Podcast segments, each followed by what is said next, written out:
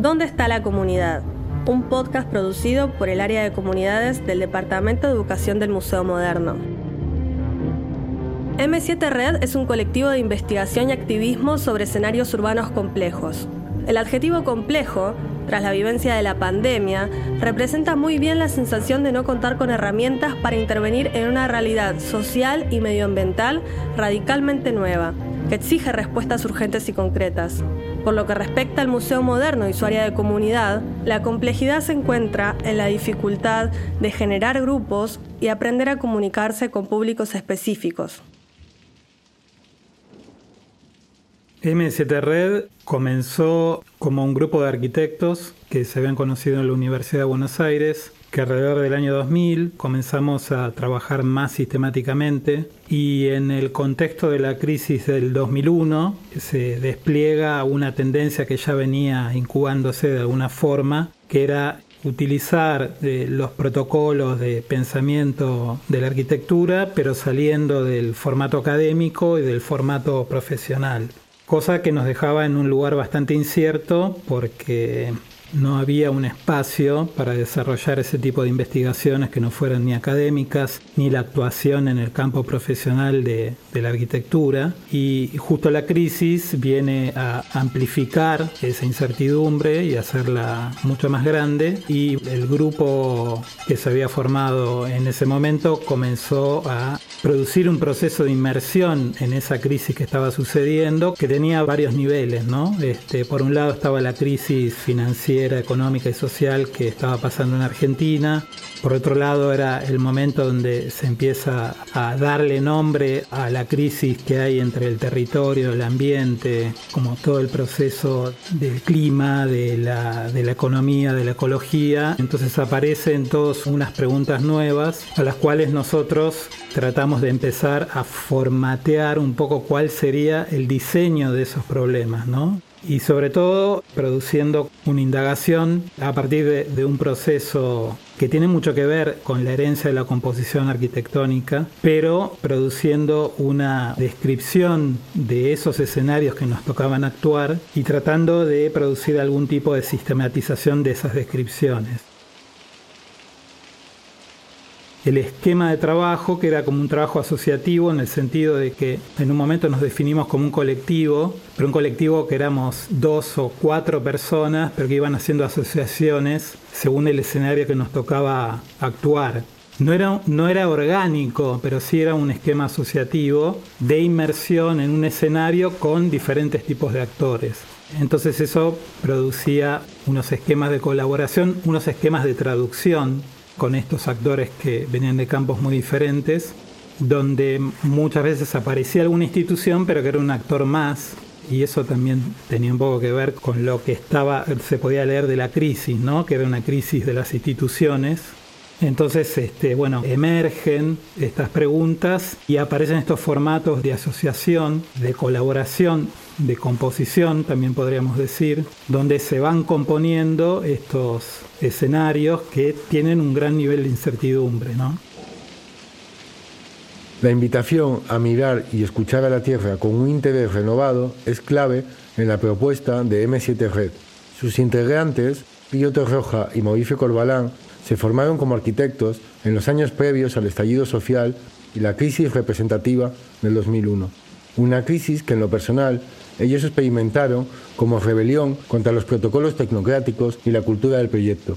Su crítica a la arquitectura les alejó del campo de la construcción, llevándoles a experimentar con abordajes de diseño urbano cada vez más artísticos y ecológicos, fuera del ámbito de la experticia, dentro de redes transdisciplinares formadas por agentes híbridos, humanos y no humanos. Y viniendo al mundo de la arquitectura teníamos como dos puntas que iban una para un lado, otra para el otro, que era, por un lado teníamos el, conocimiento pobre pero directo de lo que era una obra en construcción ¿no? o el proceso de producir una edificación. Y era esto de que era un lío de cosas diferentes, de saberes que se oponían, que no se oponían, que se superponían, eh, marcos legales, etcétera, e, estéticos, y después el problema de los gremios, eh, el origen social de los gremios, de dónde venía esta gente o no venía, este, sus problemas políticos y económicos dentro de la obra. Y también el tema técnico, ¿no? ¿Cómo haces para dentro de una obra meter diferentes cosas, ¿no? Gente que labura con ladrillo a una velocidad, viene el, camión con el hormigón, va a otra, es otra cosa, es otra gente que tiene que llamar, es otro código, etcétera. Bueno, teníamos eso que Mauricio decía, composición, ¿no? Bueno, hay que componer. Y componer es siempre en un lío. ¿Por qué escenarios complejos? Y por un lado era la discontinuidad del espacio. Entonces ahí nos empezamos a dar cuenta cosas que las teorías críticas nos venían hablando, pero que es difícil no pensarlo como un concepto abstracto si no lo estás viviendo. En la crisis del 2001, bueno, los espacios liberados, la policía, la gente caminando por la calle, la gente peleando con la policía, los vecinos este, de barrios pobres o barrios eh, inclusive nada pobres, este, haciendo fogatas en las esquinas, bueno, las asambleas que pasaron, todo eso hizo que uno dijera, bueno, si había algún tipo de proyecto posible, sería en un espacio que realmente estaba muy muy estructurado y esto no está estructurado, nadie sabe. Llegabas a una esquina y había una batalla campal con piedras y palos y en la otra esquina estaban los vecinos y vecinas haciendo una ronda tratando de discutir qué iban a hacer con el barrio ahora que le habían cortado los servicios, bla, bla, bla. Bueno, era muy discontinuo el espacio y esto a caballo de la crisis del, del 2001 y la erupción de las guerras perpetuas del imperio global, y la idea de que todos podíamos ser sospechosos de terrorismo permanentemente, bueno, eso ponía todo de patas, ¿no? De patas para arriba. Y ahí surgió esta idea del escenario, ¿no? Bueno, no, no, hay, una, no hay un proceso ordenado hacia el futuro. Hay un escenario, un escenario para una obra que no se sabe bien cuál es. Es una obra incierta. Es un escenario para una improvisación en todo caso. En ese momento, y tiene mucho que ver con esto, en ese momento empezamos a leer bastante a, a Bruno Latour y tenía que ver con esta idea de la composición y de trabajar en el lío y tratar de componer el lío, el caos, que era esta idea de la red, ¿no? Escribir una cosa como una red. Y eso era muy de arquitectos, ¿no? Pero nos servía mucho para entender en qué punto estábamos parados. Describís lo que está, ¿no? Bueno, la canilla, de qué está hecha, dónde viene el agua, quién participa en esa producción del agua, dónde se rompe la canilla, quién la arregla, hasta dónde llega el caño, dónde está el eh, no sé, la planta purificadora, qué usa electricidad, de dónde viene la electricidad, hay gente trabajando, están agremiados, no están agremiados, son todos humanos, hay animales, no hay animales, etc. Y eso venía muy bien porque nos hablaba de que si no sabíamos bien cómo era el espacio, porque se había vuelto incierto y nuevo y caótico, era una buena descripción. No sabías a dónde te llevaba, pero era bastante material, digamos, era una descripción bastante materialista. Y esto tiene mucho que ver con la idea de escenario, esa idea de red. Bueno, están estas cosas acá. ¿Qué va a pasar? No sabemos, pero son estas cosas. Es este fondo, digamos. Y un poco en torno a todas estas ideas compilamos esta especie de caballo de Troya o de mantra, que es la idea de este escenario complejo. Bueno, ¿qué es un escenario complejo? La verdad que cualquier cosa en donde llegábamos. En un escenario complejo para nosotros lo que hay es el momento donde, viste, antes de hervir el agua, es ese momento, ¿no? es un momento pre-ebullición. Nosotros lo, imaginamos como el lugar donde hay que estar extremadamente atento en la escucha porque cualquiera puede tener una pista de lo que va a pasar.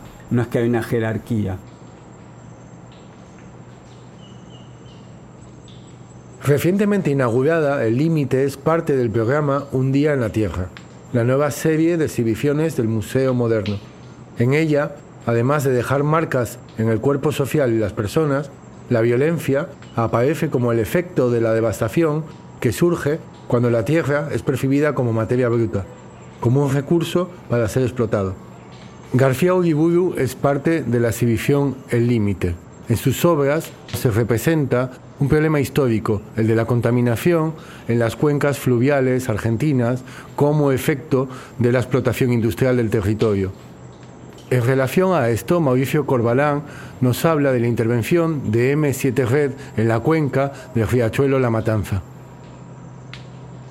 Por el año 2003, 2004, 2012 se dieron una serie de hechos que tuvieron que ver con eh, la puesta en escena del caso de la contaminación del río Matanza-Riachuelo que tuvo que ver con que ganó espacio en los medios el caso de Beatriz Mendoza. Beatriz Mendoza es una trabajadora social, eh, psicóloga social y geógrafa que trabajaba en la Villa Inflamable, que es un área habitada dentro del polo petroquímico de Dock Sud, que es un, área precisamente de, los combustibles fósiles del siglo XX, ¿no?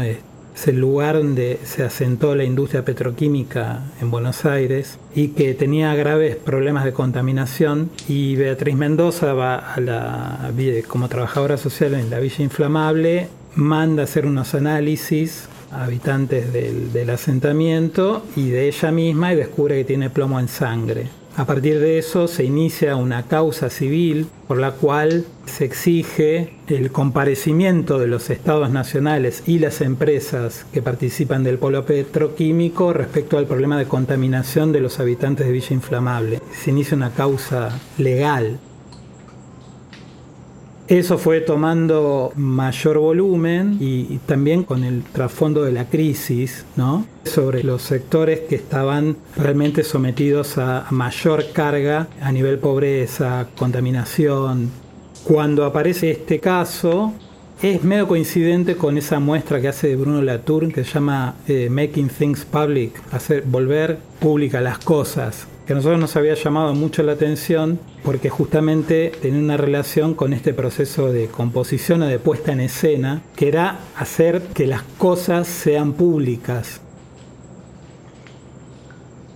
y empiezan a aparecer estas relaciones entre los casos de contaminación, estas economías que se llamaban informales en esa época, que aparecían con la Feria de la Salada, el trabajo de otro grupo importante que era el Foro Hídrico de Lomas de Zamora, y una relación de ir al territorio todo el tiempo justamente a, a tratar de mapear todo este tipo de organizaciones, economías, procesos legales que estaban teniendo lugar en un territorio muy importante a nivel de la ciudad de Buenos Aires y la área metropolitana y que aparte cambiaba el formato político por el de cuenca. Entonces la cuenca hidrográfica se convertía en una nueva unidad territorial, espacial, legal que estaba surgiendo, es también el momento donde empieza a aparecer la idea de una autoridad de cuenca para el Matanza Riachuelo de parte de los organismos de gobierno motivados por la causa legal de Beatriz Mendoza. Entonces se da un, un, escenario que tiene todas estas características. Es un escenario nuevo donde hay problemas técnicos, legales, nuevos que tienen que ser componibles de alguna forma, ¿no? Con el trasfondo de que era es un mito de la política pública argentina. ¿Qué es lo que la política pública argentina no puede hacer? No puede descontaminar el riachuelo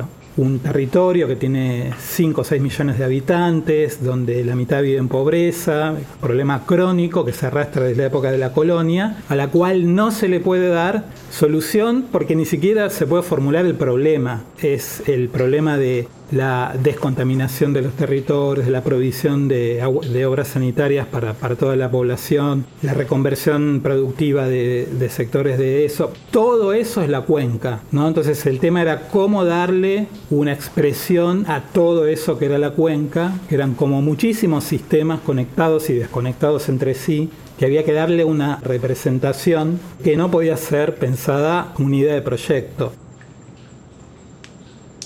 La comunidad y los distintos públicos que viven en su interior conforman un escenario complejo.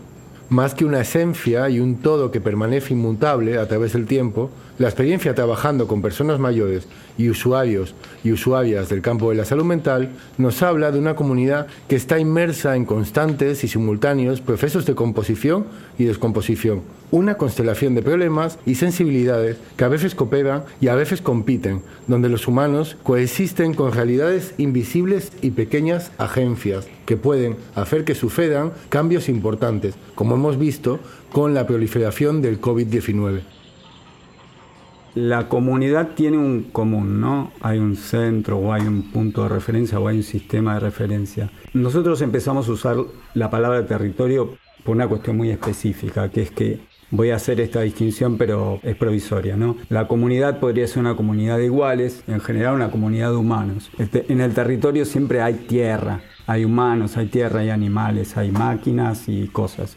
En la cuenca del riachuelo no había una continuidad o una, comunidad de sistemas o de cosas, personas, entes, había más bien fragmentos de continuidades y más bien discontinuidades. Entonces yo pensaba, si el territorio es aquello en lo cual hay múltiples afectaciones de unas cosas con otras, pero no hay una comunidad o hay solamente fragmentos o destellos de comunidad o de relaciones. Entonces el escenario complejo dentro de un territorio es como un momento de intensidad del territorio. En el caso del riachuelo, si le pongo una figura al escenario complejo, es un embudo se empezaron a juntar un montón de comunidades, instituciones, y es un embudo en el sentido que se juntaron todas. Y ese es un punto crítico. De hecho, parece que el escenario complejo como embudo va haciendo que cuando las cosas se juntan y empiezan a girar, entran en resonancia, se crean nuevas cosas. Por ejemplo, esta idea de que en un territorio tan politizado como el conurbano bonaerense se pueda pensar que hay una entidad más, que es la cuenca, y que te da la oportunidad de visibilizar un montón de grupos, comunidades también, comunidades humanas también, comunidades no humanas también, que dentro de la vida cotidiana y el status quo de la política del conurbano, eso no se ve nunca. Siempre apostamos de que ese embudo, ese punto de intensidad que es el escenario complejo, sea una oportunidad política para lograr una conexión que no se daba, para lograr una visualización que no se daba y sobre todo para lograr una resonancia que no se daba. Para nosotros el, saber técnico funciona como una especie de tajo ¿no? en el colectivo, en esta idea de la democracia está atravesada por el tajo de la, de la experticia. Y eso tiene mucho que ver con la idea de escenario, con la idea de que el proyecto siempre está apoyado por esta división o este dualismo entre expertos y no expertos, ¿no? Que nosotros en la obra, en el cotidiano de una obra de arquitectura, vos ves que eso es medio relativo. Sí, hay un director de obra, pero es un poco como la película de Fellini, es un caos, ¿no? Y el 2001 básicamente fue ese quiebre, quiebre de confianza en las instituciones. Entonces, por tanto, quiebre de confianza en la experticia. Y esto tiene todo que ver con el riachuelo, porque de repente te empezás a dar cuenta que dentro de un territorio, cierta comunidad tiene un conocimiento mucho más concreto, mucho más real, mucho más escalado que una institución, por ejemplo. Que una institución que es una especie de gran bolsa de expertos, ¿no? Bueno, el, escenario complejo te da esa oportunidad, desde ese punto de intensidad donde expertos y no expertos pueden intercambiar o relativizar sus roles. El museo, como medio de intercambios, es parte de su comunidad, es decir, está dentro de ese lío de actores y agencias. La biodiversidad es tal que incluso dentro de un mismo sector de público, como son las personas mayores, las capacidades, las habilidades y los deseos son muchas veces divergentes. Los materiales con los que se trabaja en ese sentido solo pueden ser elaborados desde un triple juego ecológico que afecta por igual a los cuerpos, los signos y los territorios. Bueno, en el 2012 nos convocan para participar de una muestra que justamente se llama Comunitas, que era en un, en un museo de arte en el norte de Suecia, en una ciudad que se llama Umea. Un museo que aparte quería no solo preguntarse por esa palabra de comunidad en una situación medio fronteriza dentro de un escenario bastante periférico al arte contemporáneo, ¿no? Bueno, nosotros propusimos hacer una cartografía de la ciudad y la región de Umea a partir de poner en una especie de plano diferentes cosas, en el sentido de cosas que podían abrir y podían generar una red, cosas que había en la ciudad, ¿no? Entonces trabajamos sobre algunas cosas que tenían un potencial de abrir un proceso de, representación de eso que estaba ahí, que era una comunidad bueno, ¿cómo es la comunidad a partir de estas cosas? ¿Cuáles son los niveles de relacionalidad que estas cosas nos podían dar y qué nivel de descripción nosotros podíamos hacer de eso? El protocolo fue muy sencillo, era seguir, trazar el camino de la, electricidad en la ciudad de Umea, cómo era producida, quiénes eran los agentes que participaron en la producción de eso, cómo llegaba la electricidad hacia a una bombilla eléctrica, cuál era el camino de eso. Que venía de energía hidroeléctrica, que la energía hidroeléctrica tenía un protocolo tal o cual, que había un escenario de abandonar esa energía hidroeléctrica y reemplazarla por otra, que había una transición. Bueno, tipo, todo eso estaba describido en una cartografía que a la vez convivía con una cartografía de un color que se utilizaba en una planta de camiones de Volvo que tienen humea. Entonces, bueno, todo el proceso y toda la trazabilidad de los pigmentos del, color blanco de titanio que se utilizaba en las carrocerías, cómo era el esquema de pintado, el enfriamiento del proceso de pintura tenía que ver con un río subterráneo que había en la ciudad que no estaba detectado, pero que la fábrica lo había detectado y lo utilizaba como parte de refrigeración del sistema para producir el secado y la refrigeración del horno de pintura. Bueno, y a la vez esto era una guía de entrevistas para hacer en la ciudad, entonces fuimos a la planta de Volvo, hablamos con el encargado de pintura, hablamos con el tipo que montó el laboratorio de pinturas y, cómo seleccionaba los pigmentos. Hablamos con una experta en líquenes, porque la otra cosa que pusimos en el plano era un, líquen, que bueno, el líquen había tenido un devenir bastante interesante a nivel regional, porque por ejemplo se lo utilizaba como sensores a partir de que en Chernobyl, uno de los primeros sensores que dio la alarma de que los niveles de radioactividad habían cambiado eran los líquenes, entonces el líquen se había convertido como un sensor tipo que estaba determinando que esa región estaba empezando a entrar en el fallout de la catástrofe de Chernobyl. Y aparte bueno, había todo un estudio respecto a los líquenes. Estas tres cosas iban produciendo una red, una forma sociotécnica de describir eso que estaba pasando, que era muy pragmático y que a la vez producía una audiencia que estaba de alguna forma dando una noción de relacionalidad a partir de las cosas en las cuales estaba inmerso en sus propios procesos. El experto en líquenes, el experto en pigmentos de la planta de Volvo, la gente de la compañía de electricidad que aparte después producía electricidad a partir de, del reciclado de basura, de, basura de biomasa. Eso nos daba todo un tramado, que era esta relación clásica del, del, mapa y el territorio, pero a la vez nos daba una pragmática de cómo era producida esa región. Esa capacidad nos fue dada a partir de, estar en un proceso de arte contemporáneo, ¿no? donde las preguntas también tienen cierta libertad. Siempre hay que pensar, a nosotros nos pasó muchas veces que para atravesar una frontera siempre es mejor decir que uno es artista, no que es arquitecto, porque cuando uno es artista hay una especie de, de gris donde no se puede determinar exactamente cuál es la actividad, pero pueden ser muchas. Y eso tiene que ver también con una pragmática de no solo de la utilización de los recursos, sino de la capacidad de moverse en diferentes ámbitos y en diferentes escenarios y hacer conexiones que quizás dentro de procesos más profesionales no, no podrían darse. Entonces ahí hay esta constitución de la audiencia, ¿no?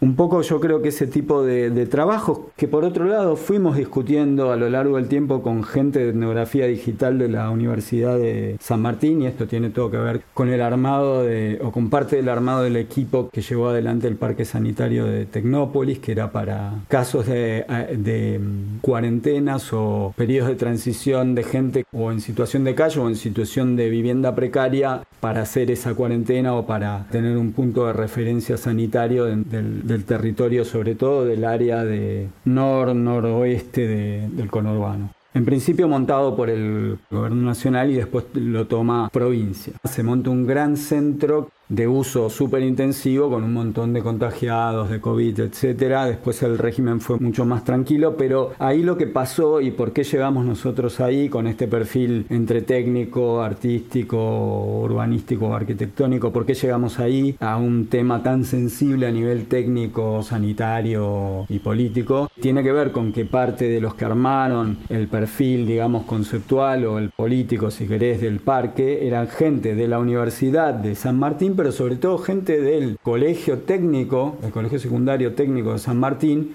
que es un colegio que está, digamos, operando con gente de barrios de villas y asentamientos, con un montón de profesores que son de villas y asentamientos. Y es gente que tiene un rol intelectual adentro de la universidad bastante interesante.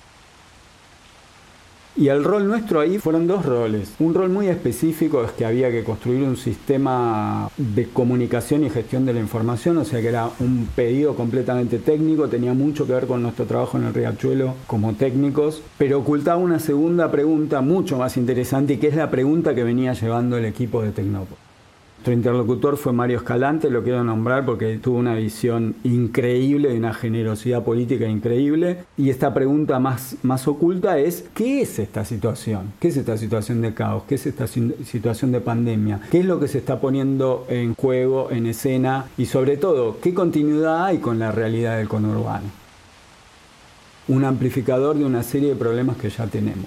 Entonces, por eso la palabra con, viabilidad que viene del equipo de Mario, ¿no? Y es esta idea de que a una compleja máquina montada del Estado, donde es una serie de engranajes que son todos protocolos sanitarios, legales, técnicos de seguridad, es esa maquinaria funciona por un mero hecho ejecutivo que viene de afuera, por un mero hecho técnico que viene de afuera, o son piezas que realmente se pueden trabajar desde adentro o es otro tipo de maquinaria. Y yo creo que todo el trabajo, y por eso llegamos nosotros ahí, tiene que ver con eso. No, esta es una maquinaria, ok, aceptamos que hay determinaciones técnicas, hay protocolos, hay áreas, está el área verde, el área amarilla, el área roja y el área bordó, ¿no? diferentes niveles de complejidad había de contaminación o de tipos de, de circunscripción médica, etcétera, o sanitaria más bien. Entonces, bueno, todos esos determinantes técnicos estaban, pero había gente, y había barrios, y había territorios.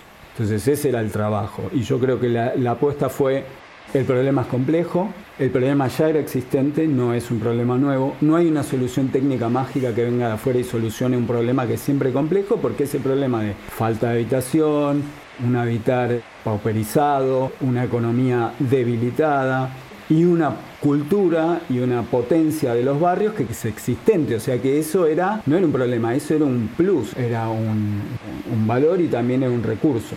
Entonces había que trabajar con eso. Es más, yo creo que lo más delirante y lo más interesante del equipo, y aportamos todo lo que pudimos en ese sentido, es que no solo no es un problema que hay que solucionar, sino es una oportunidad para darle voz y darle lugar a un montón de expresiones y un montón de, cosas que se dan en los barrios y en los territorios que podrían canalizarse a través del parque. Y a nivel concreto, que tiene que ver con este problema de cómo la conviabilidad como máquina funciona, yo diría que se partió de un paradigma sanitario duro y técnico con una bajada política totalmente vertical y eso se fue trabajando a lo largo de los meses y terminamos en unas especies de foros que se hicieron al final pero que es parte de un producto que se dio a lo largo, que fue decir, no, bueno, hablamos con los referentes barriales, hablamos con las compañeras, hablamos con esto, las eh, enfermeras pueden hablar con los médicos, los médicos pueden hablar, los médicos tienen que escuchar, los epidemiólogos tienen que escuchar la parte económica, etcétera. Bueno, todo ese trabajo de ablandamiento y horizontalización se logró al final en unos foros donde, sobre todo a lo largo del periodo de uso de tiempo del parque, lo que eran los pacientes, entre comillas, que se, que se llamaron eh, destinatarios, fueron teniendo cada vez más voz. O sea que finalmente se transformó realmente en un espacio de conviabilidad, pero de conviabilidad técnica también. Hasta dónde puedo, eh, hasta dónde puedo permear un protocolo. ¿Significa a nivel epistemiológico que un virus implique que estemos todos aislados o no? Bueno, esa simple pregunta que nos comió el cerebro durante dos años a través de los medios de comunicación, ahí se formuló y se contestó de diferentes maneras. No, estamos haciendo cuarentena, estamos juntos. ¿Cómo hacer comunidad? O mejor, ¿podemos pensar una comunidad que no traduzca a las personas en consumidores y no tome el entorno como un simple recurso a explotar? ¿Qué papel podrían tener las instituciones culturales y el arte en concreto en esta posible reparación comunitaria? ¿Qué tiene la cultura para ofrecer frente a este horizonte de crisis medioambiental? ¿Cómo propulsar desde las instituciones un cambio de perspectiva que sea ecológico en tanto y en cuanto se haga cargo de la necesidad de crear una tierra más habitable no solo para los humanos? La experiencia de M7 Red nos ofrece algunas claves para reflexionar sobre el lugar de la cultura humana en el escenario de crisis superpuestas, cuando la acción de la humanidad se encuentra limitada por las distintas manifestaciones del estrés de la Tierra, ya sean pandemias, incendios o inundaciones. De su práctica podemos extraer una constante metodológica, la necesidad de pensar la Tierra junto al entramado de seres y materialidades que por debajo y por encima del umbral de lo perceptible dan forma a la realidad, o lo que es lo mismo, Dejar a un lado el excepcionalismo humano e imaginar entornos de participación, a la vez globales y locales, donde los expertos no sean los únicos con voz y voto. En la opinión pública y sus problemas, John Dewey se refiere al público como una confederación de cuerpos, cuerpos que aunan sus esfuerzos no tanto por una elección voluntaria, como por la experiencia común de un daño que con el tiempo se convierte en un problema. Dewey deja en claro que un público no persiste a su problema, sino que emerge en respuesta a él. La Escuela de Pintura del área de comunidades nace como un espacio de intercambio no solo de conocimientos artísticos, sino de formas de vida, de experiencias y de situaciones que merecen ser vividas en comunidad. Si quieres recibir información sobre la Escuela de Pintura, la Red de Escucha y Acompañamiento y otros programas del área de comunidades, o si quieres profundizar en la bibliografía de John Dewey y Bruno Latour, no dudes en escribir al mail de comunidades, comunidades@museomoderno.org.